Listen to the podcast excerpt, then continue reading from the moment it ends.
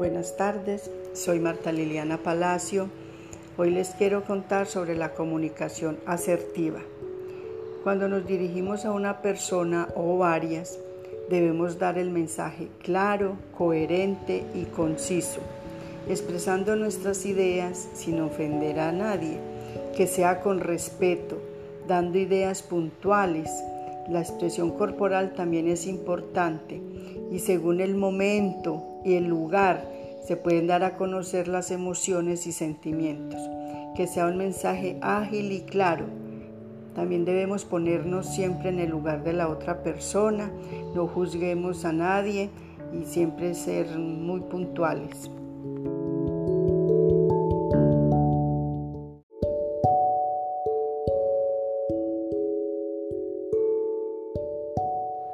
Buenas tardes, soy Marta Liliana Palacio.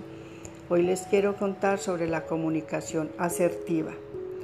Cuando nos dirigimos a una persona o varias, debemos dar el mensaje claro, coherente y conciso, expresando nuestras ideas sin ofender a nadie, que sea con respeto, dando ideas puntuales.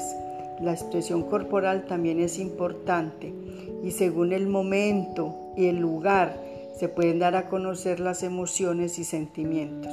Que sea un mensaje ágil y claro.